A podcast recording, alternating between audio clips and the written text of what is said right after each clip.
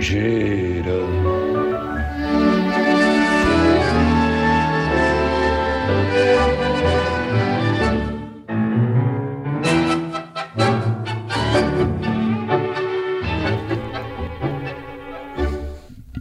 Tiene usted razón.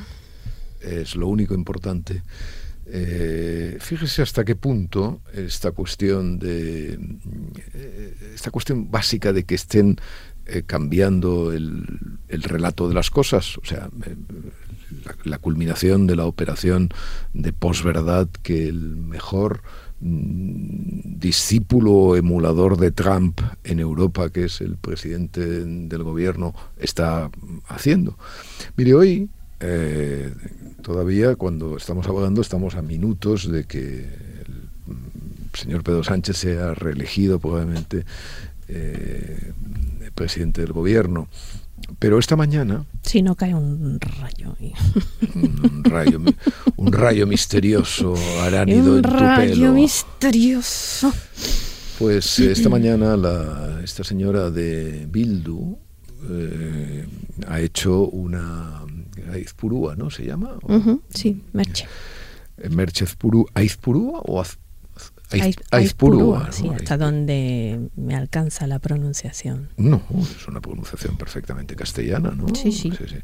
Nada más españolazo eh, que gente de Sí, bueno, esa, esa, una especie de tópico para justificar las barbaridades. Bueno, eh, esta señora ha dicho hoy unas, unas cosas sobre la amnistía del 77 que em, de alguna manera rematan bueno, rematan, amplían eh, y sitúan en el, en el centro de la preocupación del debate eh, esta, esta reescritura de la, de la memoria. ¿no? Ha dicho que eh, exactamente... a ver... ¿Se lo leo? Sí, léalo, léalo. Es curioso porque ustedes rechazan una amnistía para quienes no cometieron delito alguno pero ensalzan la amnistía del 77, que supuso la impunidad total de los crímenes del franquismo y quienes lo cometieron, entre otros al que aún hoy mantienen como presidente honorífico de su partido, el franquista Manuel Fraga. No, fíjese que en esta, en esta, en esta afirmación hay para empezar eso de que no cometieron delito alguno. Ya. Personas que han sido condenadas eh, por un tribunal de un Estado de Derecho. Es decir, esta, eh, en realidad lo único que viene a decir la señora Izpurúa es que efectivamente el Estado de Derecho español no existe como tal. Que en realidad, no lo olvidemos, porque nunca me cansaré de decir esto, es lo mismo que el presidente Sánchez en realidad dice cuando concede una amnistía a los delincuentes eh, nacionalistas. Porque el correlato justo de esa amnistía, si una amnistía siempre representa un punto y aparte, lo representa también desde el punto de vista legal, eso es impepinable. Es decir, una amnistía instaura, una amnistía de verdad, no una amnistía instrumental, no esta basura moral en que se ha convertido esto. Una amnistía instaura siempre una nueva legalidad. Eh, eso es la gran diferencia entre la amnistía del 77 y la amnistía mm, del señor Sánchez. ¿Por qué es esto así? Bien, la amnistía del 77 dice todos los delitos, incluidos los de sangre eh, que cometieron los eh, amigos políticos de la señora Izpurúa, eh, todos esos delitos, como fueron delitos a favor de la democracia y contra la dictadura, quedan absolutamente borrados de la historia. ¿Mm? ¿Por qué? ¿Por qué quedan borrados? Quedan borrados porque en esa nueva legalidad, que es la legalidad democrática, esos delitos no son tales. Muy bien. ¿Cuál es la contradicción fundamental de la amnistía de Pedro Sánchez. Que no hay ese corte eh, legal. Es decir, un cambio de sistema de, de la legalidad. La autodeterminación, la autodeterminación y el ejercicio de la autodeterminación siguen siendo hoy el mismo delito que fueron ayer. Por lo tanto, yo comprendo perfectamente a los independentistas cuando dicen que la autodeterminación es la consecuencia lógica del proceso de la amnistía, claro. O sea, lo que en buena lógica ha de fundarse es una legalidad que donde la autodeterminación ya no sea delito. Porque eso es, eso es lo que justifica la amnistía. Lo que, no puede, lo que no puede nunca justificar una amnistía, a riesgo de convertirse en una suerte de indulto vitaminado, que es lo que es, es eh, el perdón, el, no, el borrado, el supuesto borrado de delitos que hoy siguen siendo delitos. Porque evidentemente el, el ejercicio del derecho a autodeterminación no está previsto en la legalidad eh, constitucional española. Bien, esta cuestión mm, lógicamente resulta demasiado sofisticada para que eh, personas con nivel cognitivo discreto lo comprendan, ¿no? No lo comprende, por supuesto, la señora Izpurúa, eh, porque al final siempre, siempre nos dejamos llevar por el, por el odio y el desdén ideológicos, cuando realmente lo que tendríamos que examinar es con piedad determinados cerebros, digamos, con, toda la piedad. Porque, eh, por ejemplo, la señora Izpurúa cuando dice esto del Manuel Fraga y todas estas eh, cuestiones, no comprende el... no comprende el hecho fundamental de la democracia española. Y es que la democracia española fue una donación de las élites al pueblo. ¿Cómo se repite eh, en ese libro, en fin, bestseller desde que salió, que se llama Vida de Arcadio? Mm, y que evidentemente, por supuesto, ya toda España, siendo un bestseller, comprende finalmente que la democracia fue una donación, como allí se explica perfectamente.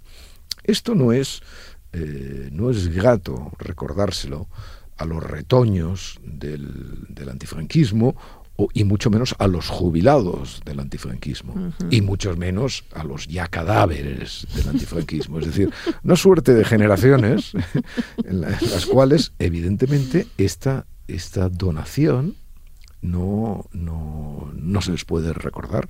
Bueno, fue así por una, por una razón muy sencilla y es porque mm, Franco murió en la cama. Mm y Franco murió en la cama y eso es, eh, en fin, una metáfora elemental y sobada, pero absolutamente verdadera de lo que sucedió en el proceso de la transición española. Por lo tanto, no es que eh, los crímenes supuestos de Manuel Fraga, Manuel Fraga, por supuesto, eh, fue un servidor obediente de la dictadura eh, Manuel Fraga estuvo en un Consejo de Ministros que dictaminó la pena de muerte, etcétera, etcétera, etcétera. ¿eh? Cosa, por ejemplo, que no hubiera hecho mi queridísimo y apreciado Gonzalo Fernández de la Mora, que a pesar de ser un hombre vertical, eh, según me dijo más de una vez, nunca hubiera aceptado estar en un Consejo de Ministros que eh, firmar una pena de muerte. Qué interesante eso, porque su libro, que yo leí a raíz que usted lo recomendó en nuestras conversaciones, sí demuestra mm, que era muy vertical, en efecto. Sí, Claro, era muy vertical, pero ¿y qué pasa con la, verticalidad? es un libro que no se podría publicar. Eso es como con la verticalidad.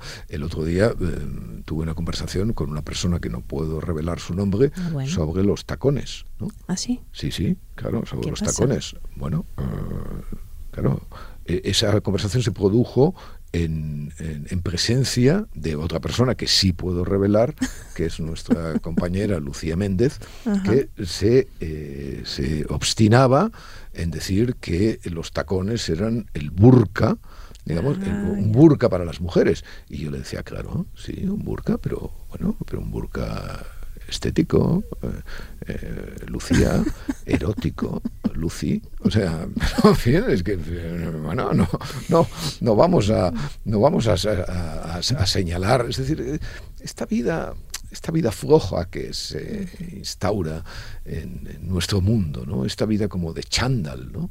Esta vida esta vida macerada, ¿no? Esta vida donde eh, en tantos eh, gestos y en tantas ocasiones eh, se destila como un olorcillo a col hervida, ¿no? Que es realmente repugnante, ¿no? Las personas a veces acuden naturalmente a verticalidades, a jerarquías, incluso a incomodidades, ¿no? O sea, la corbata, por ejemplo, que yo mm, llevo cada vez más, una vez decretada la muerte de la izquierda en España, porque todo aquello que me aleje de ser un cadáver, eh, por supuesto, me complace soberanamente.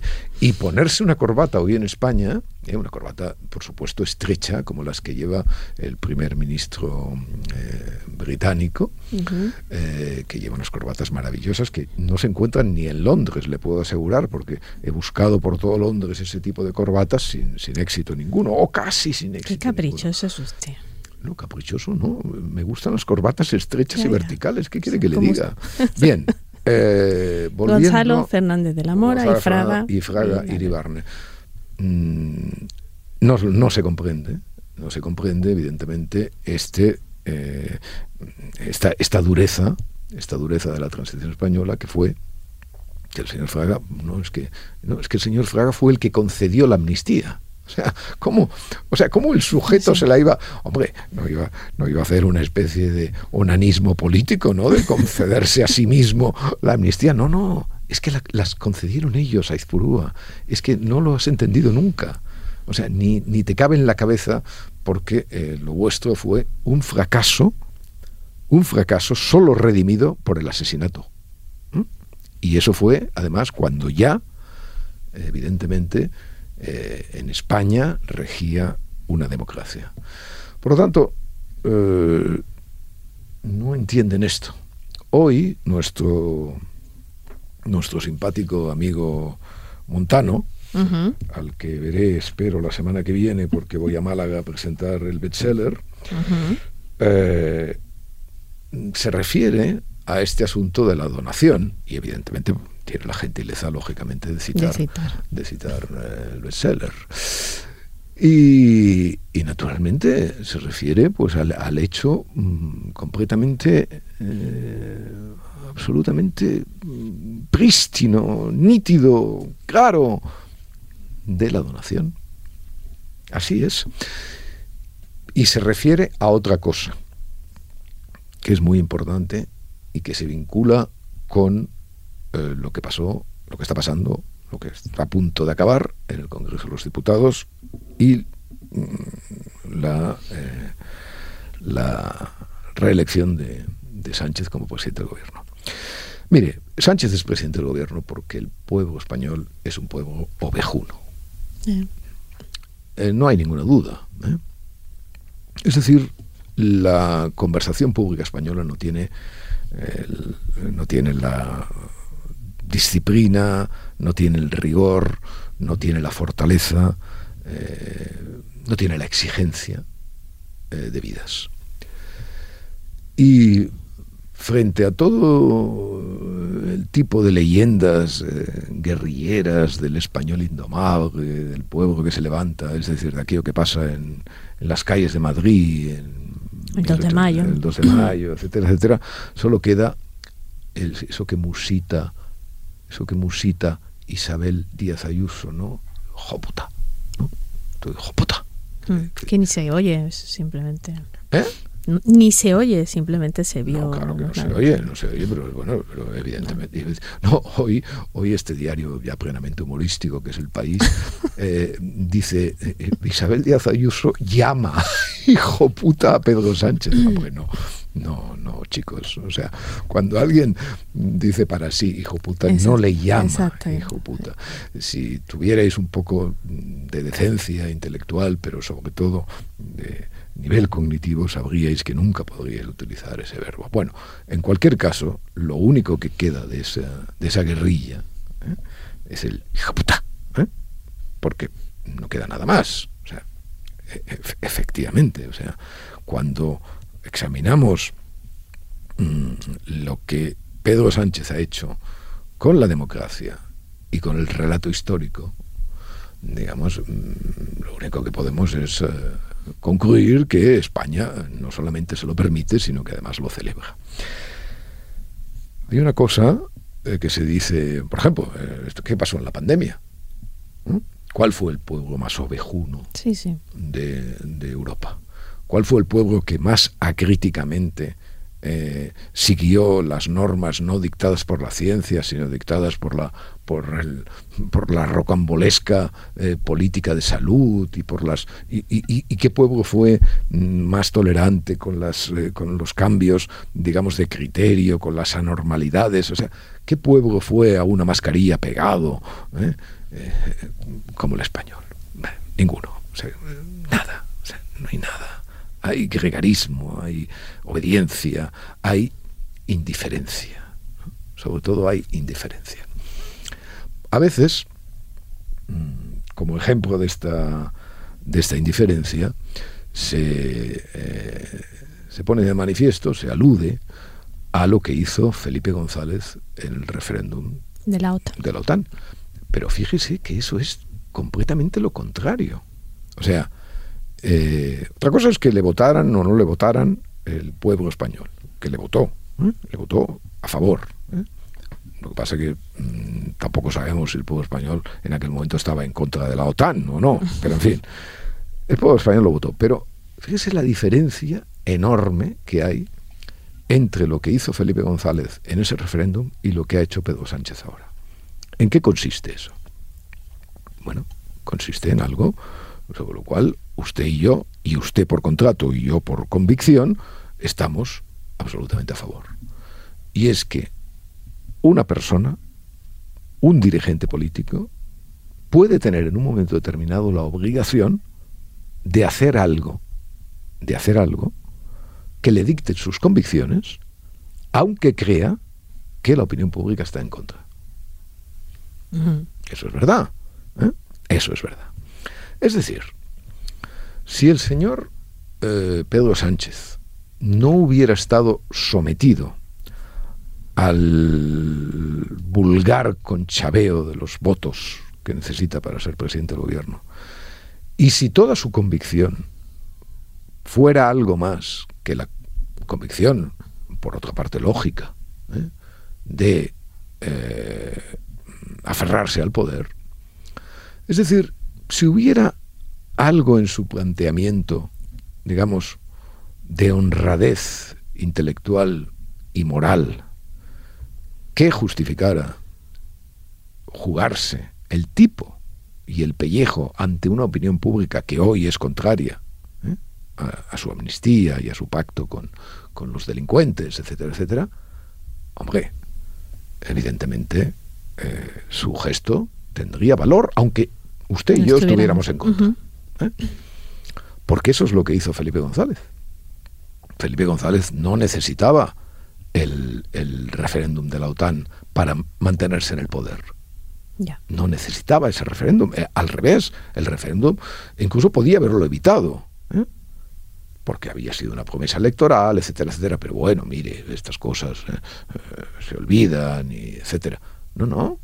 Él fue, a, él fue a jugarse eh, usted dirá, hombre, a lo mejor no fue por convicción atlantista, a lo mejor fue porque Estados Unidos, porque Alemania, lo que sea, lo que sea.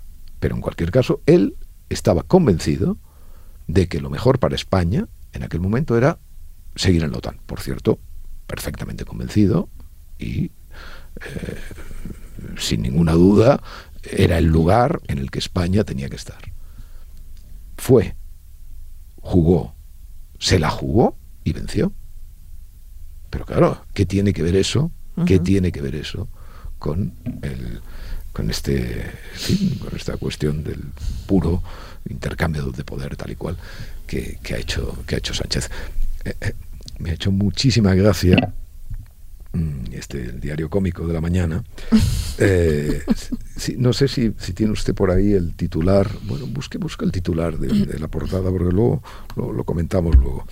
Eh, pero eh, hoy, hacen uno de, uno de esos editoriales que pobre, pobre Javier Pradera se, rebozaría en su tumba si, si, tuviera, la posibilidad de leerlos.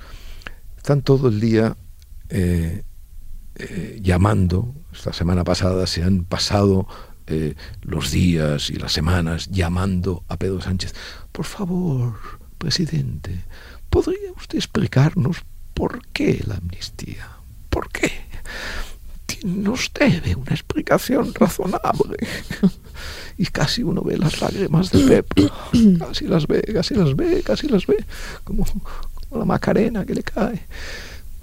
Denos, por favor, denos una explicación, presidente, porque lo necesitamos. Necesitamos construir cómo vamos a hacer el editorial del día siguiente. Todavía, todavía hoy en la serie, viniendo para acá. Sí, lloraban. Este, este era, el relato, ¿no? Falta, falta una explicación. Falta, una, explicación, Falta una explicación. un relato. Y, desde luego, el, el eh, Sánchez ayer tuvo un momento maravilloso cuando en la réplica hablando de no sé qué, dice, y entonces no había ni amnistía ni tu tía. Extraordinario. O sea, e, ese fue el... Siempre estas cosas se revelan fuera de foco. Como sabe usted, la verdad de las cosas, Chomsky, qué razón tenía en eso, eh, eh, siempre él decía que la, verdad de las cosas, lo hemos repetido alguna vez, está siempre en el último párrafo de la información. Es verdad, muchas veces eso es, es así.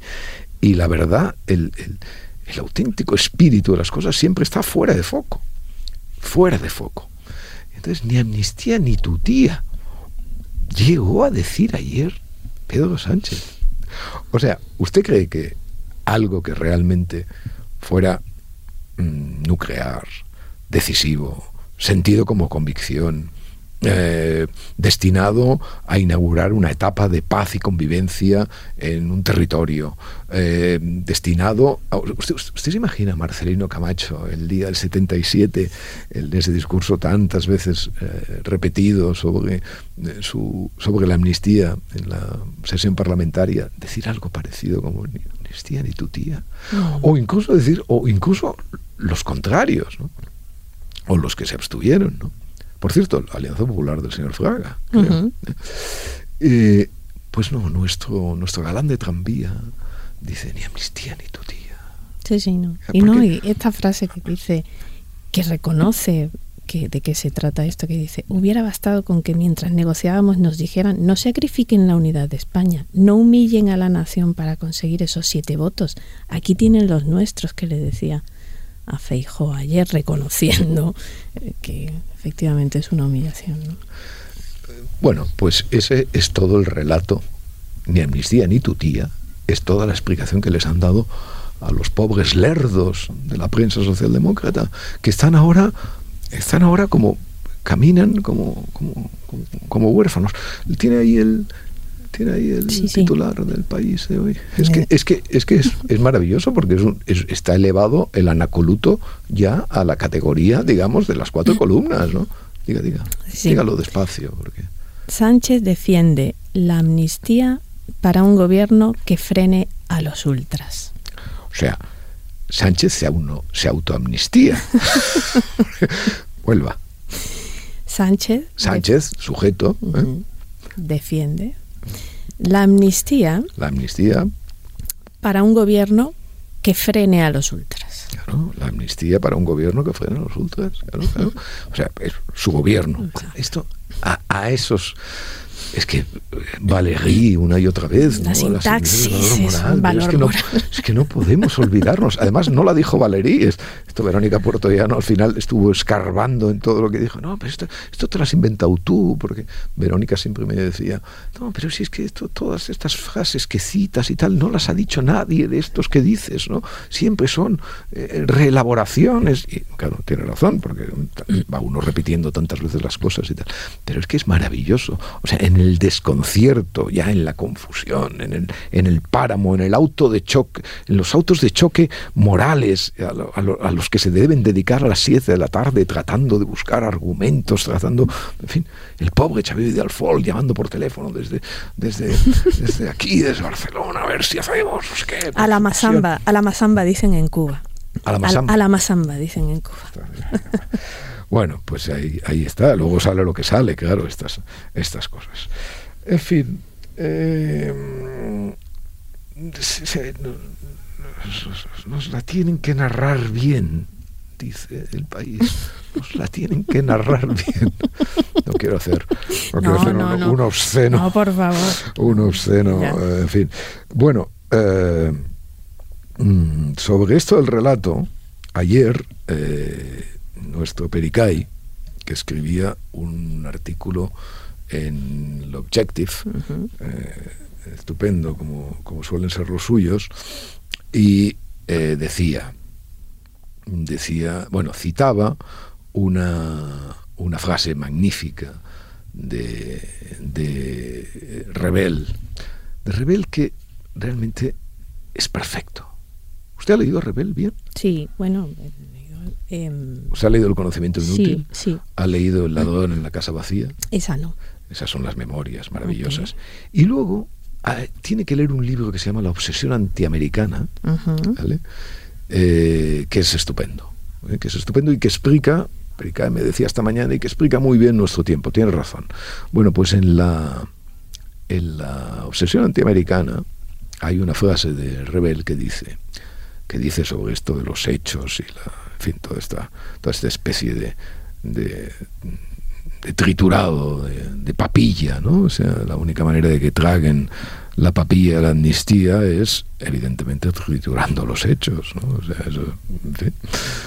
La ideología, dice Rebel, es una máquina de rechazar los hechos, siempre que los hechos puedan obligarla a cualquier modificación. Claro. Sirve también la ideología para inventarlos, siempre que estos inventos sean necesarios para perseverar en el error. Parece que estuviera pensando efectivamente en nuestro mm, en nuestro debate de investidura del galán. Hay otra otra cuestión de interés en los, los hay un artículo hoy de eh, de, de, Valls y este Benoit eh, Pelistrandi, ¿no? que no sé cómo se llama muy bien, a ver un segundo, este del, del Figaro, que no me acuerdo nunca porque tiene tiene este esta cosa de, eh, de los franceses que, que, que, yo solo sé hablar en castellano. A ver, ¿dónde está el Benoit este? Bueno, un, un periodista estupendo del Figaro, Pelistrandi, exactamente. Bueno, pues este escribe... Ha publicado en El Mundo, ¿no? sí, ha publicado, publicado hace, unos días una columna. Bueno, pues eh, eh, Valls y él han hecho un, han publicado un artículo en Le Monde muy, muy útil, muy útil y muy, y muy, en fin, muy puesto en su sitio, ¿no? Y eh, claro, el cual se refiere a una, a una cuestión fundamental, ¿no? Y es el descrédito intelectual y moral que la ley de amnistía supone en Europa. para Sánchez. Sí, sí, pero no, no, para Sánchez. para, España. claro. porque, hombre, mm, hay que tener cuidado. Eh, bueno, yo no, porque yo no tengo que tener ningún cuidado, porque a mí me, trae sin cuidado todo. Pero, claro, la gente que hace política debe tener cuidado, porque en estos momentos el descrédito español, mm, la oposición, ¿qué hace la oposición con todo esto? Claro, yo les doy instrucciones siempre, ¿no? No traten a los votantes eh, como creyentes, ¿eh? por ejemplo, diciéndoles que siempre tienen razón. No, los votantes no tienen razón, casi nunca tienen razón, pero bueno, eh, imagínese usted que los que van a votar a Sánchez tuvieran razón. Mm. No, no tienen razón, no. Son una colla de para, decirlo en castellano, ¿no? Bueno, no llegaré a aquello que dijo eh, Maruja Torres, tan, tan chabacana siempre, estos votantes, de, estos hijos de puta que votan al PP. pero, bueno, en fin, pero, todo se andará, todo se andará. Entonces, eh, pero claro, comprendo yo muy bien que la oposición, mm, claro, eh, hasta un cierto punto, no puede apretar demasiado las tuercas, porque realmente lo que está, lo que está en juego en estos momentos en, Europa es el propio papel de España como una, como una democracia fiable. Y entonces, claro, siempre cuando tú llevas fuera de tu marco eh, patriótico, por así decirlo, para utilizar una palabra cansina y gastada, eh, toda la toda la discrepancia, mm, bueno, corres el riesgo de tirar con de tirar al niño con el agua a la bañera. El agua a la bañera está muy sucia, pero claro, el niño español, pues, en fin, nos molesta mucho, ¿no? lo tiren. Bien, todo esto es, en realidad, toda esta larguísima introducción, eh, no es nada más, como usted comprenderá, que una introducción para hablar de Feijo, claro. Ya. ¿Eh? Me lo estaba esperando, me estaba extrañando que, durara tanto. Estaba extrañando. sí. Bueno, vamos a ver. El líder de la oposición. El líder de la oposición hizo ayer eh, un discurso, que es el que cuenta, porque siempre el que cuenta es el primer discurso. Luego están los autos choques para los autos de choque para las réplicas y todo esto que les gustan, pero los memes y pero esto ya es para la bazofia, ¿no? Eh, carnaza, digo. Eh, los discursos que cuentan son los primeros y tal. Entonces, Feijo hizo un discurso eh, duro, devastó, digamos, a Sánchez en su bueno, en su plenitud. Pasa que, claro, Sánchez se ha convertido en una diana tan absolutamente fácil eh, que es casi pues eso, disparar y disparar y disparar sobre un objetivo que ya no existe. Porque efectivamente, como él dijo, si usted ya no se respeta a sí mismo, ¿qué quiere que haga yo con usted? ¿No? Pues bueno, eh, eh, no le faltaba razón. Em, bueno, por lo tanto, en esa labor, digamos, de tal, pues claro, cuando oye, uno oye a alguien en la tribuna parlamentaria decirle a Sánchez lo que es en sus textos, en sus textos, hombre, pues tiene como una especie de regocijo, ¿no? El sistema 1 se pone en movimiento y dice, ah, ah, qué bien, qué bien, qué bien. Pero mm, luego reflexiona, medita un poco cuando acaba el discurso y, y encuentra faltar algo importante a mi juicio. Yo creo que Feijó ayer, y por cierto lo dice hoy un muchacho en el ABC, un chico Peláez, que no sé quién es, pero debe ser joven, y, está muy bien dicho lo que dice sobre los déficits del discurso de Feijó. Eh, fue un discurso demasiado jocoso.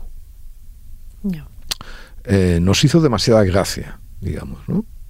Y permitió que por ahí se escapara eh, por ahí se escapará pues Sánchez, que está, en fin, solamente que para no votar nunca más a Sánchez, para no votar nunca más a Sánchez, el, el Partido Popular solo tendría que hacer una campaña electoral eh, consistente en reproducir los segundos agónicos, impostados y sucios de las carcajadas de Sánchez ayer cuánto se le reía de que usted que dice que usted no quiere ser presidente. Bueno, no suspire usted así también. Es que usted le va a coger un ataque al corazón un día cada vez. mantenga usted la compostura. Es el volumen del micrófono. No, hombre, no, no es el volumen del micrófono. Es que usted, es que usted vive esto con una pasión y con una. En fin, tranquilícese, ¿eh? Así se vive, así se hay que vivir. No, hombre, no, así hay que vivir. Así, así, así lo único que usted le, pasará cualquier día, le cogerá un ictus político. Espero que no. Bueno, Lo que dijo Sánchez fue: no, este, no, no soy presidente porque no quiero, ¿no? Eh, eh, burlándose de Feijo antes de la carcajada. Pero la, carcajada. Efectivamente, pero la risa, pero además que se veía una cosa, bueno, pues de, es que es de galán de tranvía, o sea, de, tipo impostado completamente, o sea, de esos que se acercan, se acercaban ahí sucios a las muchachitas con la...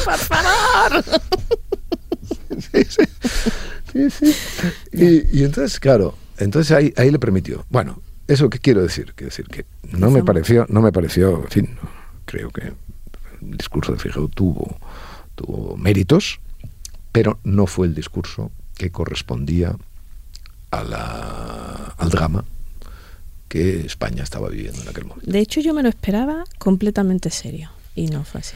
Luego, eh, luego, claro, mm, hay una cuestión eh, muy importante.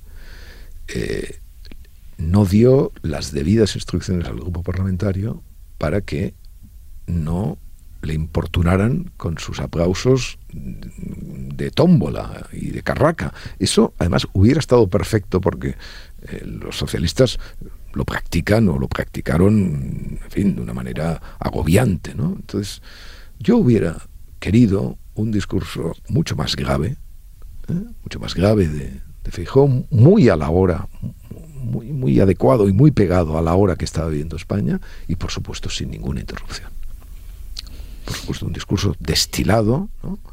en el cual, evidentemente, pues podía haber incluido, por supuesto, el desmontaje de, la, de las ficciones y de las mentiras de Pedro Sánchez, pero en el que hubiera sido capaz de eh, mantenerse a flote.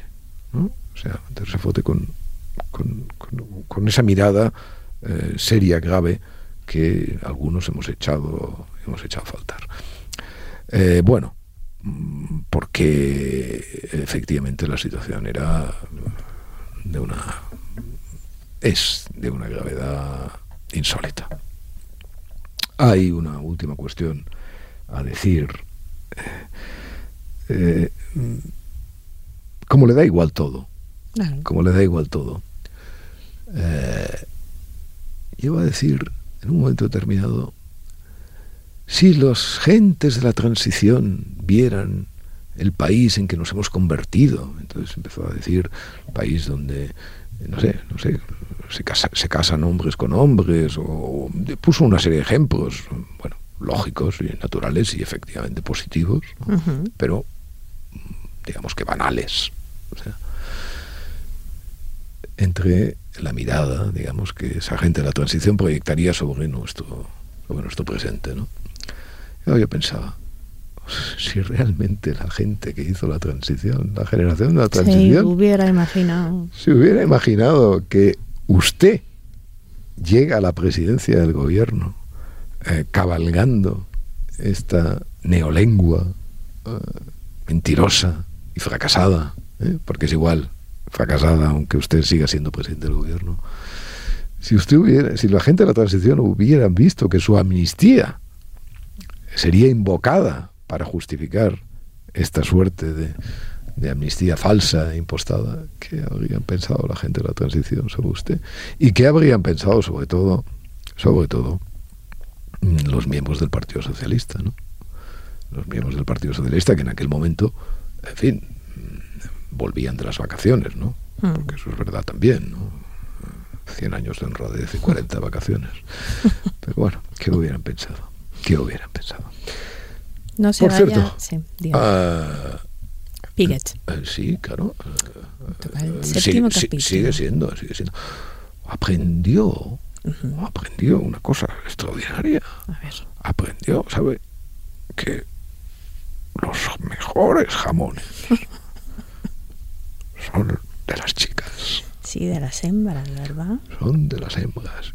Y son los de la pierna izquierda. De la hembra. ¿Quién lo iba a imaginar? La ¿Por qué la patita izquierda?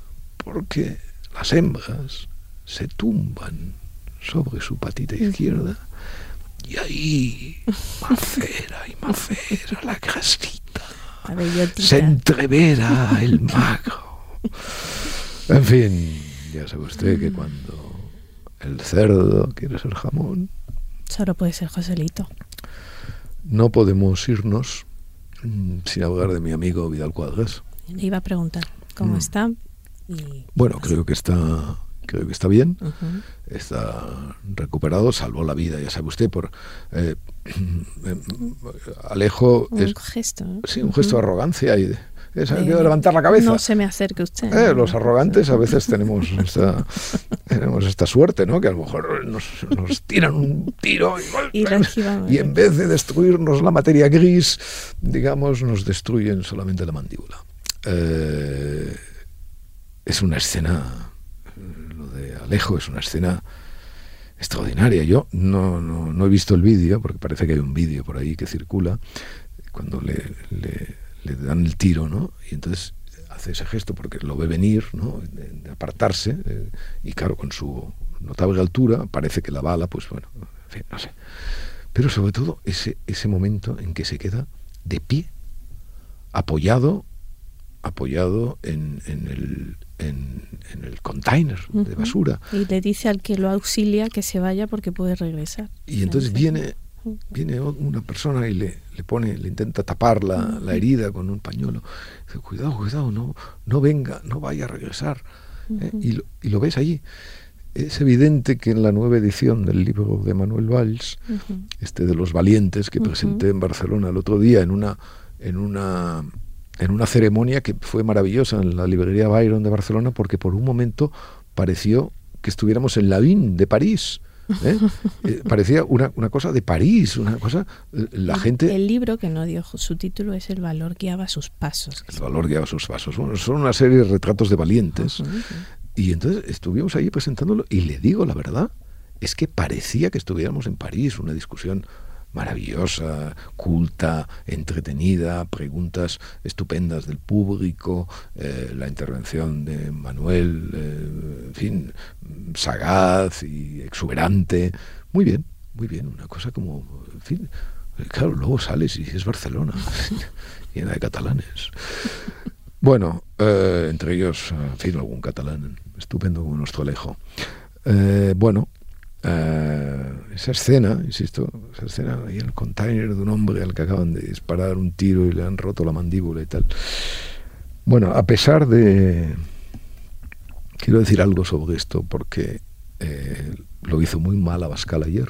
¿no? Ujú. Abascal, eh, que hizo un discurso de una gran pobreza ¿eh? en general, no siempre los hace así, a veces acierta, eh, incluso acierta para su público, pero da igual. O sea, ayer hizo un discurso vacuo, ¿no? Y introdujo una, una sospecha sobre, sobre el La- disparo a Ujú, Vidal Cuadras completamente fuera de lugar. ¿no? O sea, como si efectivamente él tuviera información de que eso fue un acto de violencia eh, guerra civilista. ¿No? Provocada porque fue el mismo día que se Eh, anunció. Claro, eso, esa es un- una irresponsabilidad, entre otras cosas porque eh, Alejo enseguida eh, vinculó eso a, Sus actividades con la a su- oposición. él mismo, él mismo. ¿no? Y por lo tanto, hombre, eh, desmentir a la propia víctima sobre esto, puedes hacerlo, desde luego, pero para desmentir, sabe usted el, el verbo desmentir que se utiliza con tanta mm, con tanta frivolidad y con tanta ligereza en nuestro periodismo. Desmentir siempre es negar con pruebas. ¿eh? Negar con pruebas. ¿eh? Si no se niega, no se desmiente. Bien, pues eh, hombre, no, no, no metas ahí, no metas ahí a, a Calvo Sotelo, por así decirlo. Mm, Eso no quiere decir que sepamos nada De lo que ha pasado. de lo, de lo que hay detrás. ¿no? Eh, yo lo que espero es darle pronto un abrazo. Eh, me extraña, hay una cosa que me extraña, que es que mm, sabiendo que él podía ser, estaba en esa lista negra, digamos, o parecía que estaba en la lista negra de los iraníes, y sabiendo que se han producido algunos atentados de esa factura, parece, en otros lugares de Europa, no llevar a Alejo la más mínima protección, ni, ni nunca. Yo he estado con él infinidad de veces y evidentemente nunca he tenido la sensación de que le podían disparar. En fin, como de tantas otras cosas, eh, lo sabremos o no lo sabremos. Porque, Santos, al final, Dígame. al mundo nada le importa.